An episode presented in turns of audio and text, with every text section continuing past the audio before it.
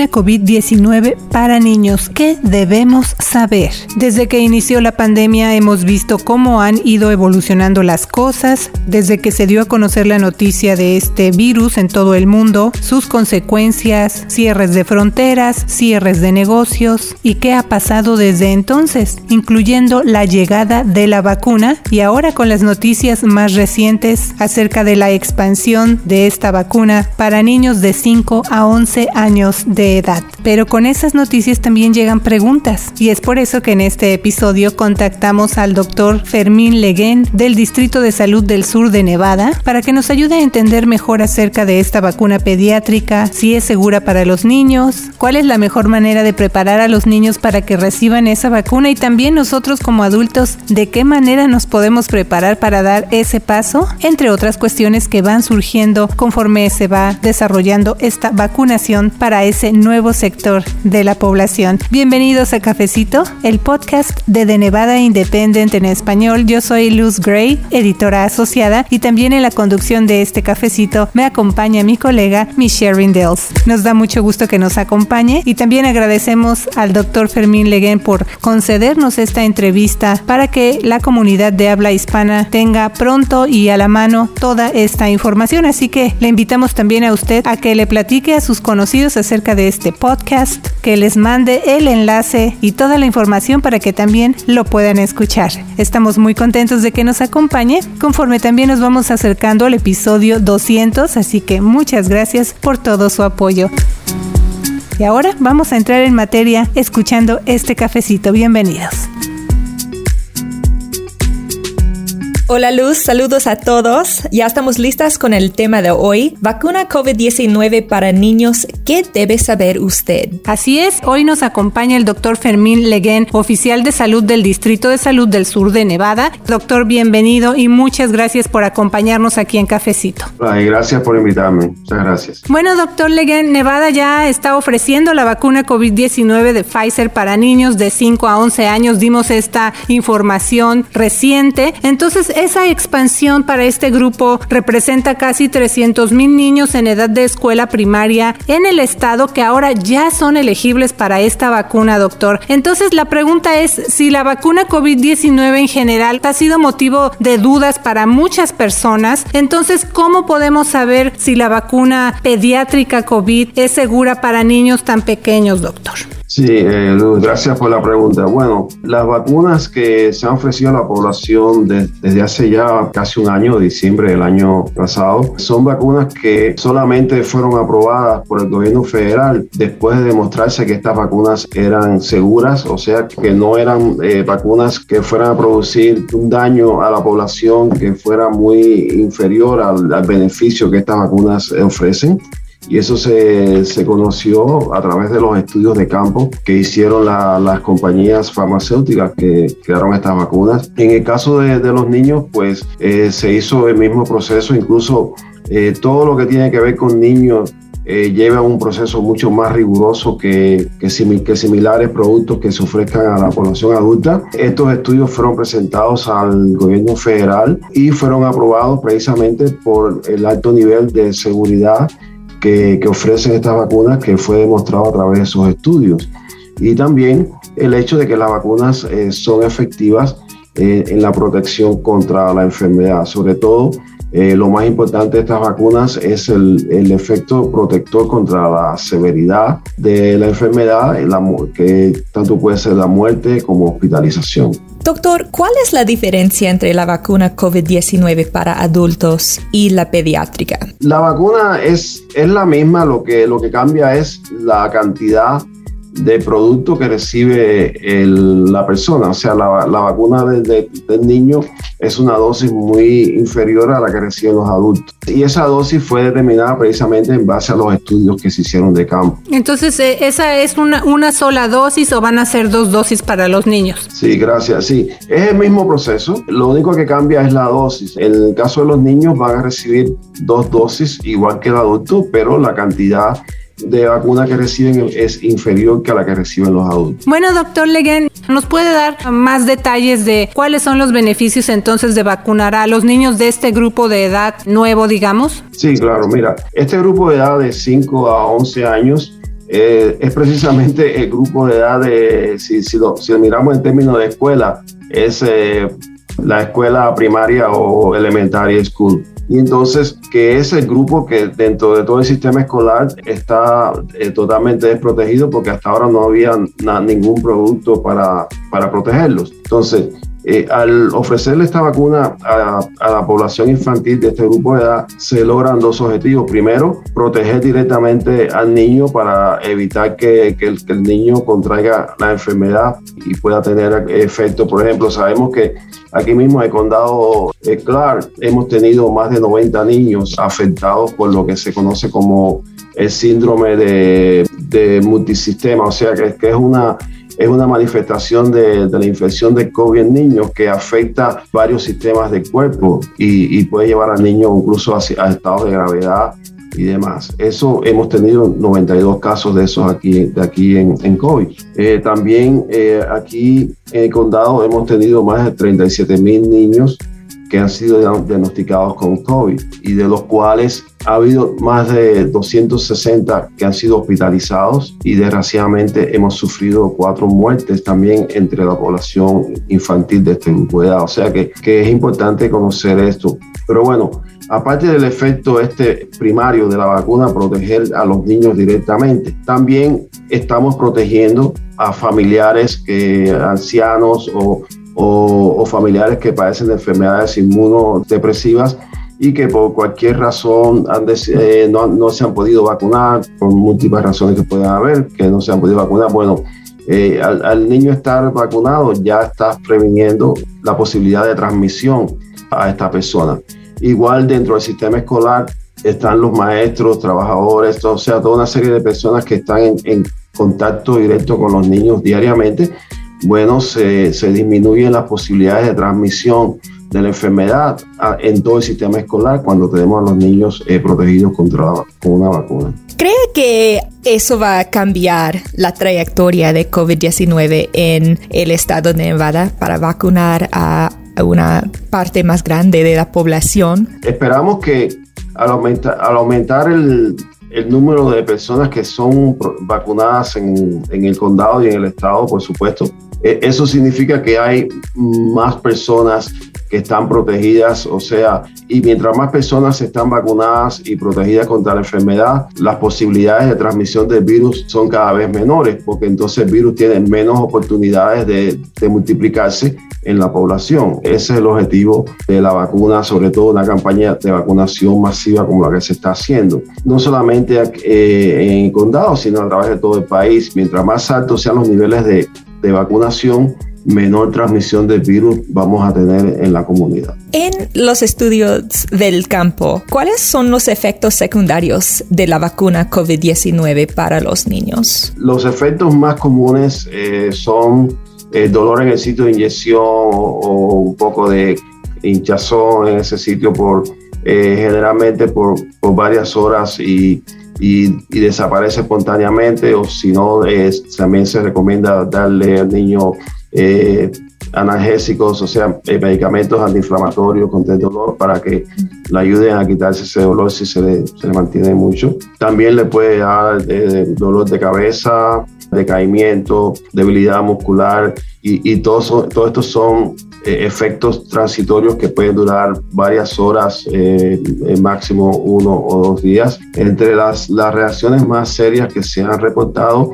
y que han estado bastante eh, diseminadas en, en, la prensa es la eh, e, episodio que ha habido de inflamación de, de, las capas del corazón, que es lo que se llama miocarditis, y que se ha visto que es, es un efecto transitorio y que hasta ahora eh, los niños que eh, o las personas que han, que han sufrido ese efecto se ha resuelto satisfactoriamente eh, sin ningún tipo de, mortalidad por esa razón. O sea, estos son los, realmente las cosas más, más comunes. La, el, el, efecto este de miocarditis o inflamación de las capas del corazón no es un efecto que se ve frecuente, pero como es un efecto serio, es, importante también eh, eh, recalcar. Oiga, doctor, y por ejemplo, eh, tal vez muchos se han de estar preguntando ahorita por qué solo estamos viendo esta vacuna para niños casi un año después de la vacuna para adultos. Entonces, ¿qué estaba pasando durante ese periodo? Bueno, eso no significa que los niños hayan sido ignorados por, por las autoridades sino que, como dije anteriormente, los procesos para aprobar eh, una medicina o un medicamento para, para, niños son mucho más rigurosos que lo que el proceso para adultos. Entonces, eh, primero se hizo la, la fase de, de, los adultos, eh, buscar voluntarios por todo el mundo y, y, estudiarlos, seguirlos por varios meses. Una vez que se vio que, que la vacuna era segura y en la población adulta, entonces se hicieron los estudios en los niños, pero, pero repito, los, los estudios en niños son mucho más rigurosos y no, no van a ser, eh, ofrecerse al mismo tiempo que los adultos como, como ustedes han visto. Muchos padres tienen miedo porque saben que los niños están en etapa de desarrollo y no quieren darles algo que los puede lastimar o causar uh, daños a largo plazo. ¿Qué sabemos acerca del efecto de largo plazo de esa vacuna en los niños? Bueno, eh, hasta ahora no se ha reportado ningún efecto eh, de largo plazo. Bueno, las vacunas son muy recientes como para eso, pero eh, los constituyentes de, la vacuna no realmente no son constituyentes que afectan ningún eh, material genético, porque sabemos que uno de los, eh, de los mitos que ha habido con las vacunas es que si afecta eh, el material genético de la persona o que si le afecta su capacidad reproductora, porque si le afecta a los genitales o cosas de este tipo. En realidad, eh, estos son, son mitos que han, han surgido en, en, ciertos medios de la comunidad, pero no, no existe nada de eso. Al contrario, eh, el, el, contraer la enfermedad sí pudiera acarrear algunos de estos problemas, sobre todo de afectación en distintos órganos del, del cuerpo que pueden traer eh, situaciones negativas. Muy bien, doctor. Y aprovechando, como siempre, que lo tenemos aquí en Cafecito, también los padres yo creo que se pueden poner nerviosos o algo así, porque pues es un paso importante, ¿no? En la salud de los niños. Entonces, ¿cómo podemos preparar a los niños para recibir la vacuna COVID-19? Bueno, es, uh, eh, ese, ese es el, el reto que, que tienen eh, los padres con todas las vacunas, no es diferente. Sabemos que ¿sabes? los niños cuando ven la aguja o, ya escuchan que lo van a llevar a vacunarse, pues eh, muchos niños eh, lloran o tienen miedo porque tienen experiencias anteriores de que, de que, lo, de que los van a, pinchar con, con, la, con, una aguja, ¿no? Entonces es un proceso de, de los padres comunicarse con los hijos y, y, tratar de entender sus preocupaciones y reconocer la preocupación del niño, porque además el miedo a la aguja no es exclusivo de los niños. Hay muchos adultos que también le tienen miedo a la aguja. Entonces, eh, todos tenemos que pasar por ese proceso de prepararnos mentalmente para el evento de que nos den el pinchazo, pero es importante y es necesario. ¿Cómo podemos mantener protegidos a los niños más pequeños que aún no son elegibles para la vacuna COVID-19? Sí, bueno, eh, lo, lo más importante hoy día realmente es cómo disminuir la transmisión del virus en la comunidad, sobre todo para proteger a aquellas personas que por diversas razones no pueden ser vacunadas. En el caso de los niños de menores de 5 años, no, no hay ninguna vacuna en estos momentos eh, o ningún producto disponible para protegerlos. Entonces, la única herramienta que tenemos hoy día es la vacuna, eh, expandirla lo más eh, lo mayor posible dentro de la comunidad. Eso, eso es lo número uno. Y las personas que desarrollan síntomas respiratorios en un núcleo familiar, pues tomar las medidas preventivas que, que se han estado eh, discutiendo desde hace casi dos años y que estoy seguro que, que en, toda la comunidad no hay, no hay quien hoy día no, no, no las conozca,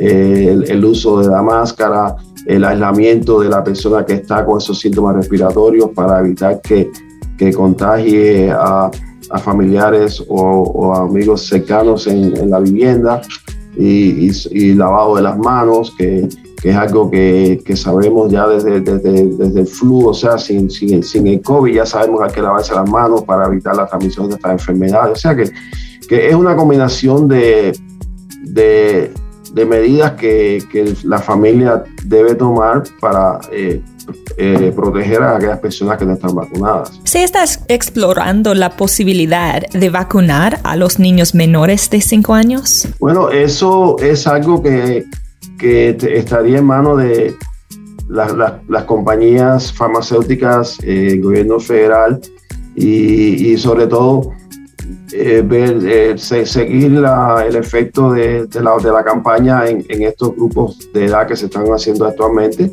y, entonces, en base a eso, tomar la decisión si realmente es, eh, es necesario y, tiene un efecto altamente protector el, llevarlo a esta población más pequeña. O sea, eso llevaría, es, más de la, la, parte de política de salud, de ¿sabes? Los, los, pros y los contras. Y hemos oído de tratamientos para COVID-19 o pastillas para tratar la condición. ¿Qué es el estatus de, de esos tratamientos? Bueno, eh, hay dos hay, dos medicamentos que, que, que, han sido discutidos eh, para, para el tratamiento de COVID. Uno es de, la compañía Merck y el otro es de Pfizer. Y ambos medicamentos, eh, por la información que existe hasta el momento, parece que, que son bastante efectivos, al menos más de un 50% de, de efectividad en cuanto a a, proteger a las personas contra la hospitalización y la muerte. Son, son productos que,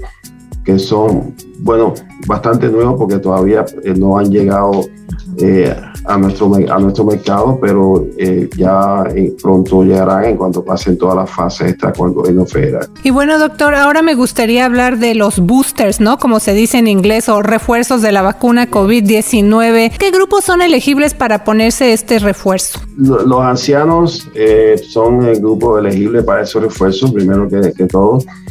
también las personas que, que tienen eh, mayores de 18 años que padecen de, de, enfermedades crónicas o, o, enfermedades que, que les pueden eh, causar debilidades, eh, son importantes tenerlos. También personas mayores de 18 años que, que trabajan o viven en, sitios que son considerados de, de, de relativa alta exposición, como por ejemplo hogares de ancianos, el mismo sistema escolar, eh, también se recomienda.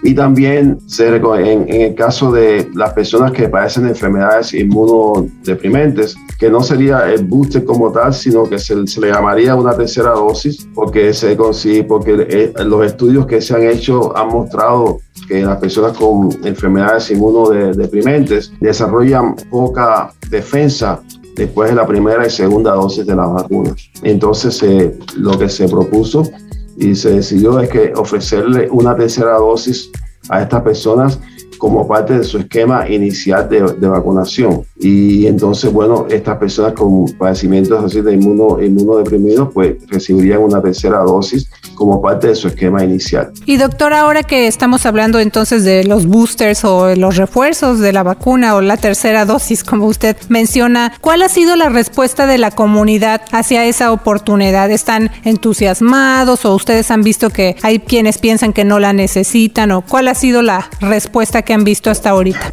Bueno, nosotros eh, aquí en el condado no hemos visto la, respuesta masiva que pensábamos inicialmente que íbamos a, experimentar. Esta eh, tercera dosis o booster o reforzamiento le estamos ofreciendo en todos los sitios de vacunación que ofrecemos eh, la primera, segunda dosis, también ofrecemos esta, esta dosis de reforzamiento. Hasta ahora no ha habido una demanda que pudiéramos llamar alta con relación a eso. Y esa dosis de reforzamiento es muy importante, sobre todo en, los ancianos más que, más, que, más que en otros grupos, por el hecho de que los ancianos son los que con mayor frecuencia eh, presentan casos de estos que le llamamos de eh, que son los breakthroughs, o sea que en español sería acá personas que están vacunadas, completamente vacunadas y sin embargo desarrollan eh, una infección y, se enferman y, algunos desgraciadamente han fallecido. Esto se ve mayormente en personas de la tercera edad.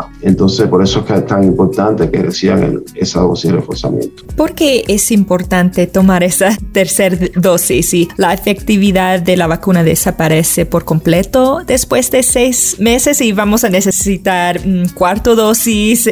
No es que la efectividad de la vacuna desaparece completamente, pero sí se ve que ya después de seis, ocho meses comienza a disminuir el nivel de defensa que la vacuna eh, ofrece y sobre todo en ciertos grupos, como dije anteriormente, los, los ancianos mayormente, se ve que, que su nivel de defensa eh, disminuye con mayor eh, intensidad que en, grupos más jóvenes. Y, y, es por eso que se recomienda darles esta, esta dosis de reforzamiento para subirles otra vez la defensa y que no estén en ese grupo que hace las infecciones después de estar completamente vacunado. Y bueno, doctor, entonces, ¿qué podemos hacer para mantenernos protegidos del COVID-19 lo más que se pueda si estamos entre el grupo de quienes se vacunaron hace seis meses o más y pues no somos parte, digamos, de ese grupo elegible para el booster o el, refuerzo que usted menciona? Bueno, eh, porque ese reforzamiento no está, no, está, o sea, no está recomendado para todas las personas que se vacunaron hace ocho meses, sino para aquellos que están que se considera que están en mayor riesgo.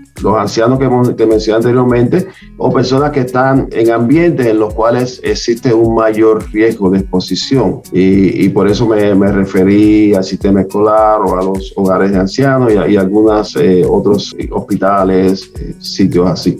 Y es por la, el mayor número de, exposiciones que estas personas se considera que tienen al virus. Y, y, esa es la razón. Y además los, los estudios no han mostrado que, que, todas las personas, sobre todo las personas sanas, o sea, sanas digo desde el punto de vista que, eh, que no padecen enfermedades inmunodeprimidas, sino que están funcionando normalmente, estas personas eh, se, se, considera que sus niveles de anticuerpos se mantienen a niveles aceptables, o sea que que no es la misma recomendación urgente que, que, se hace para las personas de la tercera edad. Y doctor, pues las personas que apenas se van a vacunar contra COVID-19 o que ya se vacunaron recientemente con sus dos dosis en las el tipo de vacunas que aplique para eso, ¿se pueden también poner la vacuna contra la influenza o el flu, como se dice en inglés?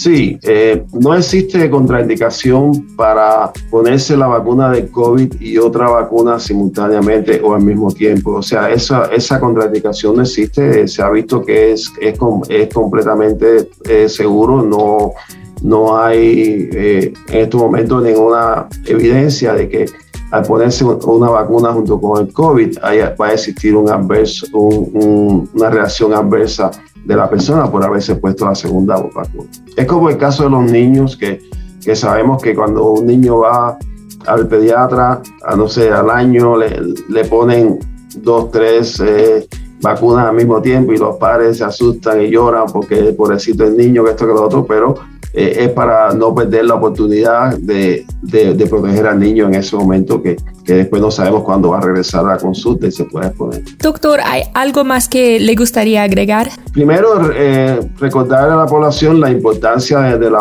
de la, vacunación eh, para todos nosotros y sobre todo para aquellos que no se han vacunado aún y que y que no, no, son, no, es que, no es que son personas que están contrarias a la vacunación, sino que todavía están procesando si se vacunan o no se vacunan, pues es importante vacunarse. Y en el caso de los niños, igualmente, y, y nosotros estamos ofreciendo la vacuna para todas las edades en, en, los sitios de vacunación. O sea que no, no, no es que tenemos un sitio de vacunación solo para niños o solo para adultos. Tenemos eh, las vacunas para todos los grupos de edad y, ese, y el servicio está organizado eh, para que se vacunen a los niños por un, por un lado y a los adultos por el otro lado y no hay ningún tipo de problema. Muy bien, doctor, pues muchas gracias como siempre por acompañarnos aquí en Cafecito para informar a la comunidad de habla hispana. Muchas gracias. Bueno, gracias a ustedes, que tengan buen día. Gracias al doctor Fermín Leguen, oficial de salud del Distrito de Salud del Sur de Nevada. Y gracias también a usted por escuchar Cafecito con Luz y Michelle. Nos escuchamos la próxima semana. Le saluda Luz Gray con The Nevada Independent en español. Le mandamos saludos y nos escuchamos la próxima semana. Yo soy la reportera Michelle Rendells con The Nevada Independent en español. Nuestro estado, nuestras noticias, nuestra voz.